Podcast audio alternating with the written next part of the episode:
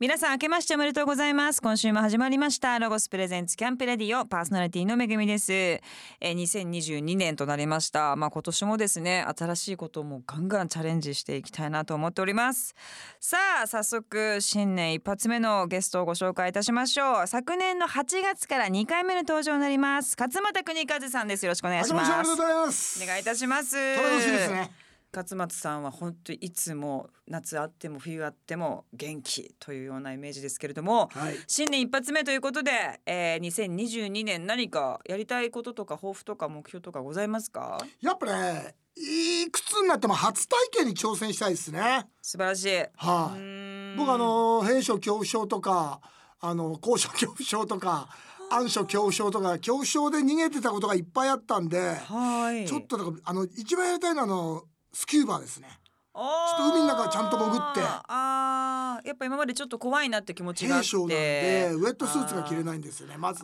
あ深い海というよりも、そこですかあでも生き物は好きなんで、はい。なるほどじゃあ今年はちょっとスキューバーとか海の中とちょっかと克服したいですねぜひチャレンジしていただきたいと思いますけれども、まああの勝俣さん結構ノートにいろんなこと書いたりするってお話をそうですね前回ネタと伺かったりグルメとノートとかかつけしてますてねますけども、なんかこう目標とかこういうふうに3年後なってたいとかこういうことやりたいというのを書いたりとかそういうノートはあるんですかえっ、とね毎年その部屋に飾るカレンダーの裏にあのその年の目標は書きますねえー、それ何個でも思いついたことをお正月とかに書くんですかえっといただいて飾る前そうですね1日とか2日に書きますへえそれを年末にこう見返してあこれはやっぱ本当に実現したなみたいなそういう時間を設けたりするんですかのもありますし例えば出版物を出そうとかあの自分でトークライブをやろうとかあとその会えてない人に会いに行こうっていう目標も作ったりするんで意外とクリアできてますね。すごいですね、でもなんかこうなんで夢っていうよりもリアルに実現できそうなことを書いてそうるっですてね。あ感じんなまんですねりもう夢って持たないんで、あそうです時か間がないんで寿命的に。 そんなことないじゃないですかあ 大ら体ねだってよ夢を持ってももうカウントダウンが始まってるなって感じるんでそんな、ことないですよそっかまあじゃあリ生なリアルなねできること高を校生にあのいついつかできるだろうなって思うことってしないじゃないですか。うんだからできることをちゃんと確実に書いてなやるほどねるようにしてますね。でも本当にね後でお話しますけど本も出されたり YouTube もやられたりありがとうございますライブもやられたりと本当に活動的な勝俣さんですけれどもさあそんないろんなお話、えー今週も伺ってまいりますが、えー、とお話を伺う前にですね曲を聴いていきたいと思います、曲紹介お願いします。うんえースーパーアイドルグループチャチャでキスしたいを聞いてく ださい。ロゴスプレゼンツキャンプレディオ。スーパービッグアイドルグループチャチャでキスしたいお聞きいただきました懐かしいですねも僕う大好きな曲なんですよあ。そうなんですね、はない、キかスなしたかいってずーっと歌ってる歌なんで すよ。あ、そうなんですアイドルが。ね。す今、今、あの、本当にギター一本で歌いたいぐらいですね。あ、弾き語りでこのキスしたいようですか。好きですこね五。十、今年七になりますからそ。う五十七がもう弾き語りで、こう、エリッククラプトンみたいに。珍しいですよね。過去の自分の曲をこう自分でかけるというのはラジオそでうなですかなね、やっぱかり一ない生。懸命駆け抜けたんで。そうですか僕。としてはもう勲章みたいな歌なんですよね。ちゃんちゃんすごいもうキスしたはいいタイキスしトたルいもですスねトレートです素晴らしいでキスすはやっ本ぱ当永遠にで。すからねキ。スは永遠ですか。わ、はいかりました。 さあ、今週はですね、ゲストに勝俣さんが来ていただいております。えっ、と、まあ、半年も空けずに、えーゲストに来ていただきました。あの、私の番組に出て、また話したいなというふうにスタッフさんに言はいってくださったんですが、あありがとうございます。そありれがとうは、そございますれは嬉しいですね。そして、そんな勝俣さん、11月の30日に小学館から全力疾走するバカになれ。えー明るく楽しく生きたい人に送る75の言葉、こちら出版されました。はい。えーこの本はですね芸能生活34年もうずっとね第一線でお茶の間に愛されているタレントの勝俣さんがどんな時も考え方次第でうまくいく独自の人生教訓を伝授する実体験に裏打ちされた言葉の数々が詰まっております、えーそして仕事とかですね、まあ、家庭、えーいろんな悩みにですね、えー使える生き方のヒントが詰まった一冊ということですけれども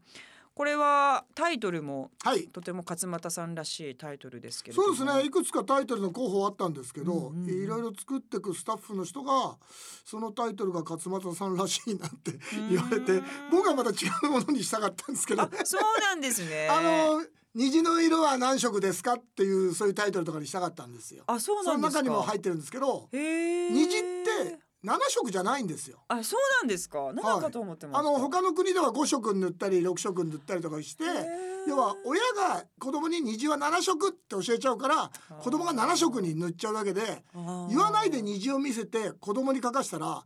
15色とかにする子もいるんですよ。へーだからあんまり親が子供に決めつけちゃいけないよってそういう親子の教訓も中にあってなるほど僕はそっちのタイトルにしたんですけどなるほどらしくないって言われて確かにねちょっとピンとこない感じしますけどららしいのが全力疾走するばかりなんでいやこっちの方がやっぱ高島さんプロレスも好きだしなんかこ うねこう喝が入る感じしまらすけしどいんですよね。これ本を出すっていうのはどういうこういきさつと言いますかちょうどねまあそのコロナにこの期間になる前から小学館の方に言われてて最初はマニュアル本を出してくれって言われたんですよ。え芸能界で長く生きるためとかだからそれをサラーリーマンの人とかその新入社員の人に当てて芸能界だけじゃなくてで僕マニュアルって何にもないんでそうなんですねそう笠原さんのマニュアルを教えてくださいって言った時にうんあの1ページにしかならないなっていやでもやっぱり人に愛される才能っていうかでもそれってなんかマニュアルじゃないじゃないですかこうしろとかじゃないんで。まあまあでもそこを知りたいですよねみんなは。あそうなんですかだって強者に愛されてる泉ピン子さんとかアあーッコさんとかとんでもない方たちが求めるってそれみんな知りたいあででももそれも個人的に聞きに来れば何でも答えます けど会えそうないじだゃないですか。教えることがなかったんでそうかじゃあ僕が今までいろんな方に会ってあの元気になったとか悩みが解決できる元になった言葉とかをちょっとそれを集めれば一冊になるかなと思って、まあ、自分で考えた言葉もありますし人からいただいた言葉もいっぱいこう100以上出してすごでいその解説もやってって選んだ75でしたっけはい75です。それですね。これはじゃあ言葉この言葉たちは誰かに言われたりとかしてて、メモってストックがあっすたごい僕小学校6年の時の男の先生が毎日黒板にそのいい言葉を書く人だったんですよ。へえいい先生最初の4月5日に「レディーファースト」って書いてええ僕は6年生だからもう本当にその下手したら40年以上前に「レディーファースト」なんて言葉を知らなくてはいでその先生は海外に留学もしたことある人で海外に行ったらその日本みたいに男が威張ってるんじゃなくて女性のためにドアを開けてあげたりうん席を引いてあげたりっていうそういう心持ちを持ってる男性が素敵だと思われるんだぞっていうのを毎日そういったことを、まあ、いい実るほど先神生戸を垂れる稲穂かなとかっていうのも毎日書いてくれる先生でいい先生それをノートに書いてるうちに例えば親戚のおじさんが行ったり旅行先で会った人から聞いた素敵な言葉をノートに書き溜めるようになったんですよ。いいですねいいきっかけでしたそねうでそそれれがはずーっと続いてたんで。うんでそれがだから溜まってたんでちょうどいいきっかけで本にしてもらったんですよね。でまた金ちゃんその萩本欽一さんもやっぱそういう言葉を言う方じゃないですだか、から金ちゃん自体がもう10冊ぐらい本出してますから私も持ってますよあそうですかはい持ってますあれいいですよいね。いんですよなんかそのダメな時ほどうん運がこうストックされるから、その時を楽しく過ごしなさいとかそうそうそうそう今がチャンスだと思えとかポジティブなんですよねス。ーパーポジティブでなんかねほんと刺さるんですよねそうだからこう考えればいいんだと思ってその人にずっと育ててきてもらったんでなんかその同じような役割をできたらいいなってまた金ちゃんの視線視点とはまた違う視点が自分の中にあるんでままあ金ちゃんからいただいた言葉も中にもありますけど。はいそうなんですよね。へーあめぐみが金ちゃんの本読んでるっていうのはすごく嬉しいですね。読んまよそう本当にあの皆さんもどのジャンルの方でも刺さる、あ刺されますよね金ちゃん。さんの本なのでぜひ読んでいただきたいなと思いますけれども、日記的なもうメモもつけてるんですか。つけてないですあ。日記はつけないです。だから与えてもらった言葉とかいいこととか言葉とかそうですね。店美味しいお店とか、あとまあ面白かったこととか感動したこととかも書いてますね。うん書いて見返したりするために書いてるんですか。面白いのはもうテレビでどんどん発表するんであーまああそっか。と感動した話も例えば何か VTR を見た時のコメントそうでか入れられる時があったら入れるようにしてるんで意外と貯めといてよかったなってまあそうですよねトークをね勝俣さんはもういい話も面白い話もなんかねする機会がとんでもなく多いですも んね。そうなでぜすよねかそういうことを要求されるんでわかりまなす。ぜ僕ににみたいないやわかります。それを準備してると思われないところがすごいですいやー準備じゃなかったんですようねーんたまたまなんですよねいつもうーんだからこの本にもありますけど仕事が何にもなくなってアイドル解散して仕事が何にもなくなった時に、彼女だけいたんで仕事なくても、ディズニーランドばっかり行ってたんですよ。 でか彼女があの会えない時はラーメン屋さんとかグルメのところばっか回ってて、へーであんまり食べ過ぎた時で何もやることない時は神社とかいっぱい行ってたんですよ。へーそしたらディズニーブームが来てグルメあブームムが来てパワースポットブームが来たんですよ。ししたらすいくらでも引き出しあるんでごいめっちゃ仕事できるんですよ。確かにねそうだからなんか準備してたわけじゃなくて自分の興味のあることが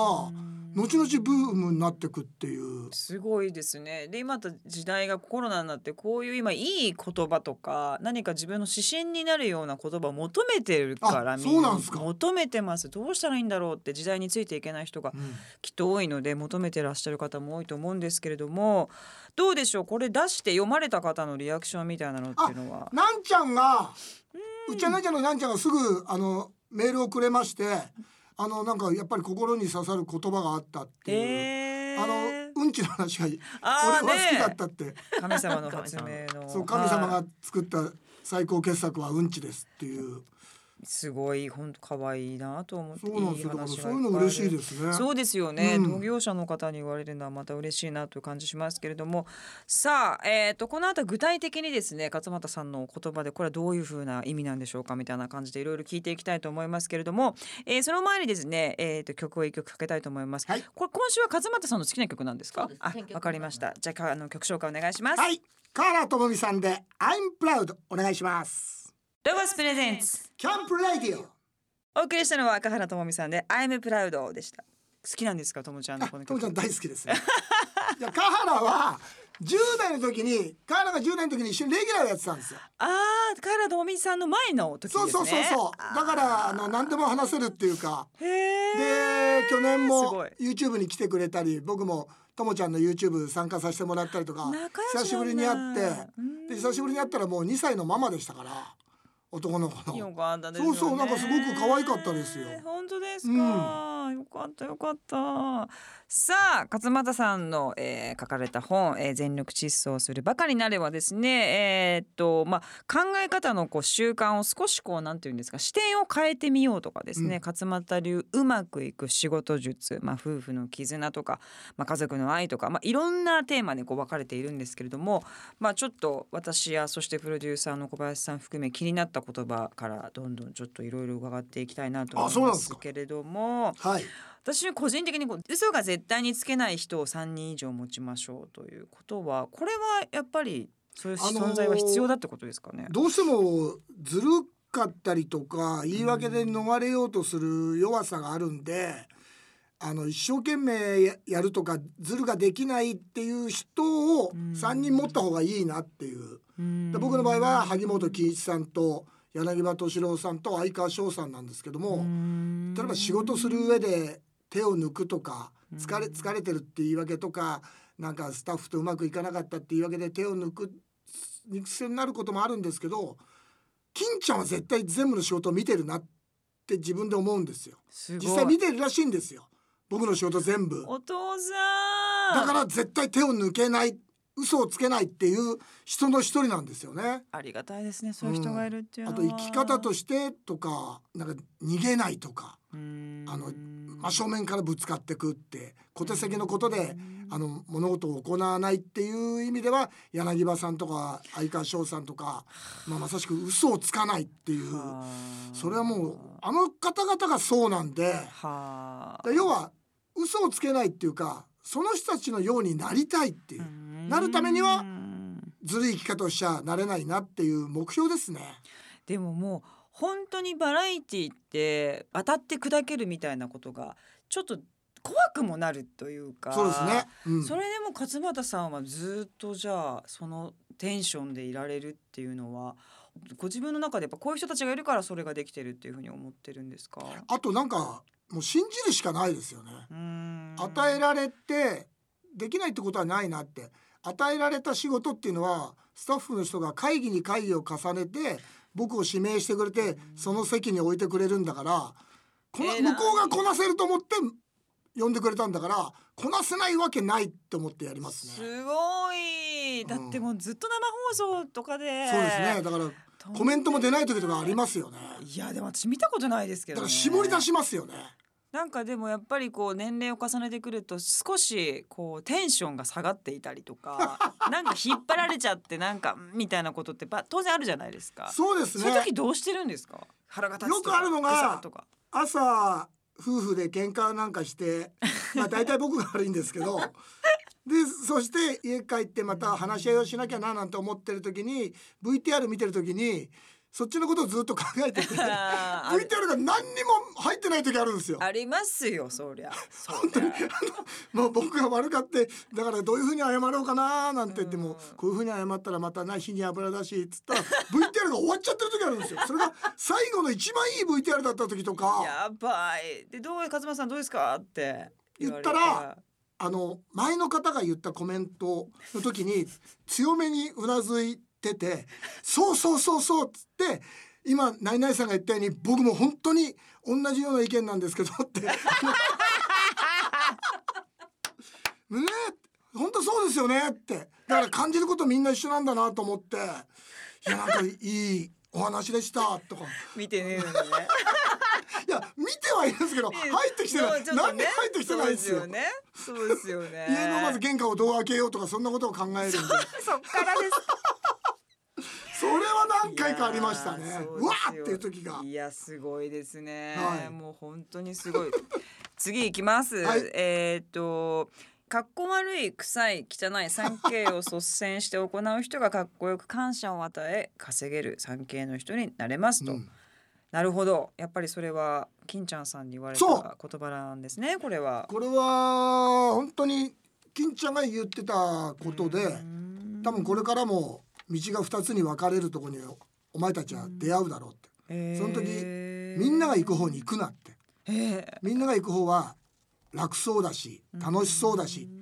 みんなが行かない方っていうのは大変だなとかうんそういうところだからでもその大変な方の道にいい景色があったりお前の力になるものが置いてあるからって金ちゃんすごそういですねだからなんやっぱり何回かそういう分かれ道があった時にうん困難の方を選んできましたね。すごいですねはいバラエティってやっぱりねだんだんだんだんこうらうん楽ではないですけどなんかこうやり方が分かってきちゃうからああそうですねパターンが楽にこう選ぼうと思えばね、うんうんうん選べるけどなかなかこう大人になってその辛い方を選ぶっていうのは本当に大変なことですね。うんでもうん例えばコメントにしても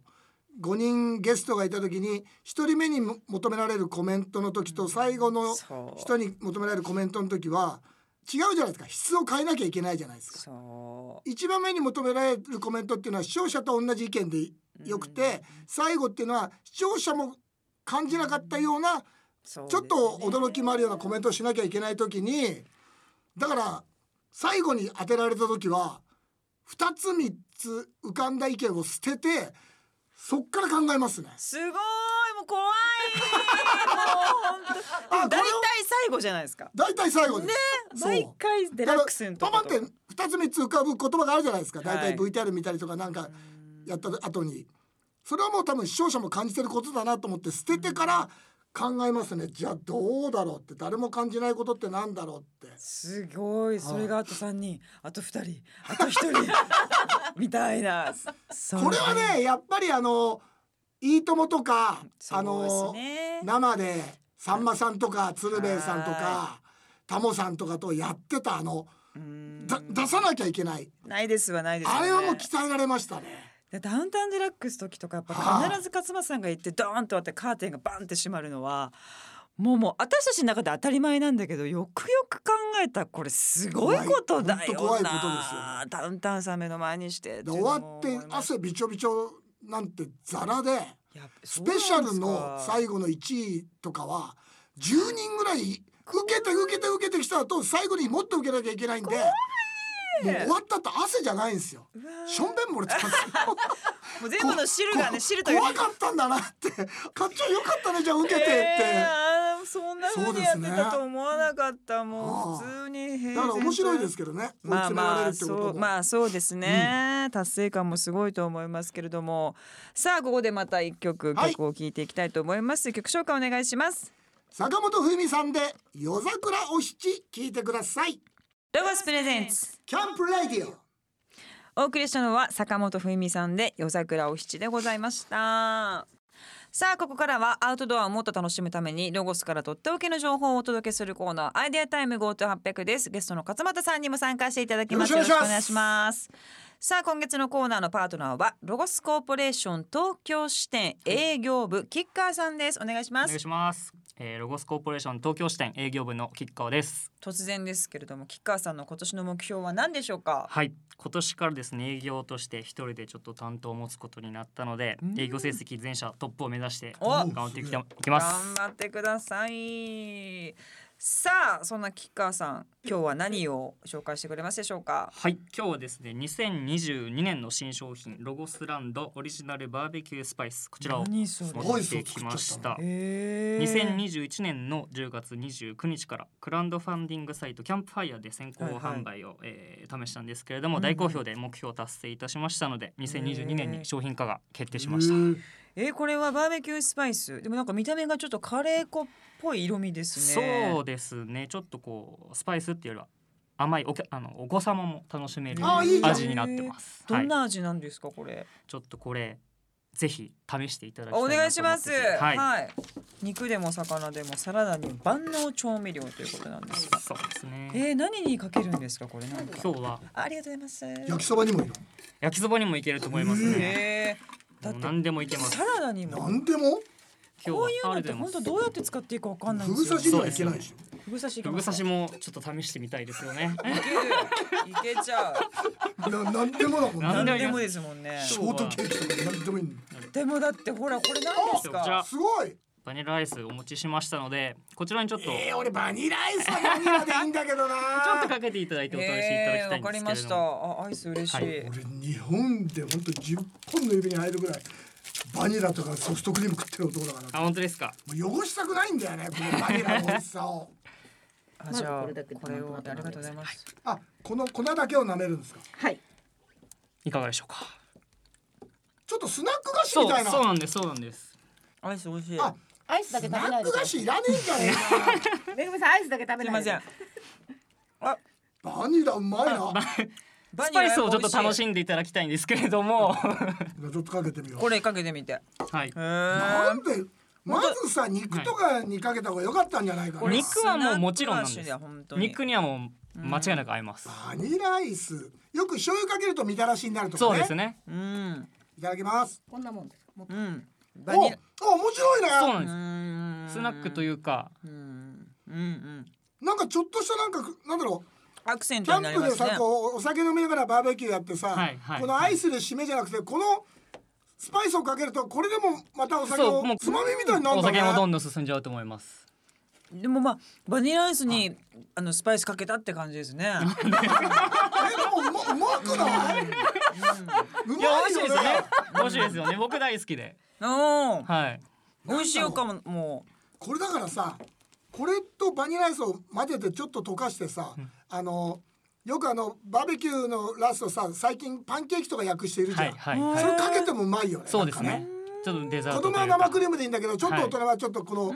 パンチのあるはい。スパイスみたいのをかけてうお酒飲む人にはいいかもしれませんね。そうですよね。お酒も、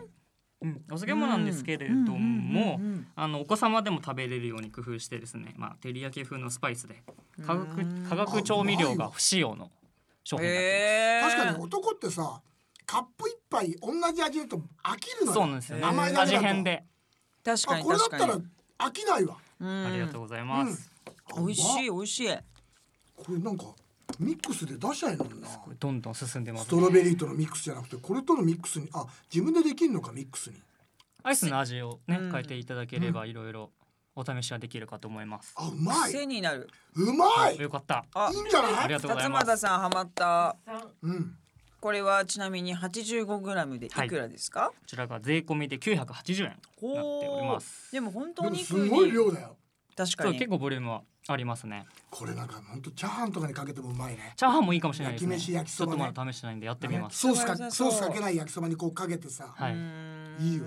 お肉にはでも本当にシンプルに合いそうですね。そうですね。うん。お肉あとマリネポしテたトとか。時。ポテトこれもうポ間違いテないトですいいね。わ。えーちょっと袋でシャカシャカしてもらって。オニオンとかガーリックが入ってんだうんなんかその食欲をすごくこうガツンとかきたてる感じがそうですね。やっぱありますね。進むと思います。ねすげええ、ぜひ皆さんちょっとデザートにアイスまで出してスんだパイス、はいえーぜひチェックしていただきたいと思います。今日紹介したロゴスランドオリジナルバーベキュースパイスは全国のロゴスショップおよび直営店舗またはロゴス公式オンライン店で購入いただけます気になる方は番組ホームページでもチェックしてみてくださいホームページのアドレスはキャンプレディオ .jp です、えーここでまたですねえー勝俣さんに曲を、えー紹介していただきたいと思います、はい曲紹介をお願いしますえー、和田っ子さんでマザーロゴスプレゼンツキャンプレディオお送りしたのは和田アキ子さんでマザーでしたさあ1月のマンスリーゲストは勝俣さんをお迎えしておりますえっ、とまあもう勝俣さんといえばまあこの本にも出ておりますけどもまあ金ちゃんがはい師匠でいらして、まあそしてもうきっとお話を伺っていると父親のようなね存在なのかな先生かなまあ、先生というよううなんさ感じもしますけど、最近もう勝俣さんもこんなにまあ立派になられてど なんか金ちゃん的にきっとそういう気持ちなんだろうなと思うんですけどどういうこう関係性なんですか今は。えっ、とね金ちゃんが80歳になって YouTube を始めたんですよえはい、あのー、日テレの土屋敏夫さんと、えーうんすごいでね、えっとこの前ねライブをえ観客ありでライブをやるっていうんですご僕い行ったんですよすごいそしたらね出されましたね舞台にええだから久しぶりにり金ちゃんと会えたし久しぶりに舞台の上でお客さんありで金ちゃんと絡んですごいで意外と笑いが取れたんですごいすごいだから自分としては楽しかったですね金ちゃんさんもでも80歳で舞80台や歳でやってるんですよちゃんと YouTube 一人で立って喋ってすごいですねトークが面白いんですよすごい今だから面白くなったあのネタも今だから喋れることも喋るんですよ最あ高それも分かってらっしゃるんですよねそうなんですよもう言っちゃっていいかなもう時効かなみたいなそうネだタからもそねれと共演できたってことがすごい嬉しかったですねだって共演めっちゃ久しぶりじゃないですかそうですね仮装大賞に毎年正月やるのにあの挨拶に行ってたんですよあそうなだんだから結婚してからも嫁さんと行ったり子供できたから子供連れて行ったりとかへえでそれがお正月やらなくなってから会えなかったんで本当5年ぐらい会えなくて、は結構じゃあ、あだから次会うのはお葬式かなと思ってた らそんなことないです急にこんな嫌な話しといて 元気な緊張に会えたん今で YouTube 始められたんですからそんな死ぬだなんでてもまたねだからライブやるって定期的にやるって言ったんで、素晴あらしいお邪魔してあの一緒に共演できる時間があったら楽しもうかなと思ってます、そうですね、緊張はしないんですか金ちゃんとのしますしますね未だにあの舞台行く前から何日間前から緊張しますねええもしも最近の僕を見てな何か言いたいことがあったらどうしようとか、すごい、うんそんな人がいるってでも幸そうなんせでですすよよねそうそういないもあんの師匠とは呼ばな呼ぶなって言うけどそういうひねなんかうん相談できる人がいるっていうのはすごくお守りになるんで、そうですよね素晴らしいだでかすね、らずっと近くにいたいですね。そうですよね、でも金ちゃんからこうなんか注意を受けたりアドバイスされることも今もあるんですか今はでもないですね、うんそうそう多分金ちゃんファミリーってみんなお行儀が良くて、うん僕だけがあのバカ息子でそうなんですよ言っても聞かない言っても聞かないし金ちゃんの悪口を唯一言うバカ息子だったんすでごい勝俣さんって本当そういう大御所の人たちのことを悪く言うのが本当 に痛快なんですよねまあ愛があるもちろん悪口なそうなんですよね本人の前でだってみんなは陰で言ってんだからそうそう俺は陰で言わないだけなんですよ。目の前で和田アキ子さんのことすごい言ったりとか、私あれすっごい好きなんですよねそうですよね面白くみんてなが陰でね100回200回っていうことを僕は1 回言うだけなのに僕がすごく悪いやつに思われるこんな勝俣はとか言ってでも嬉しそうというか多分そうい好うき人なんで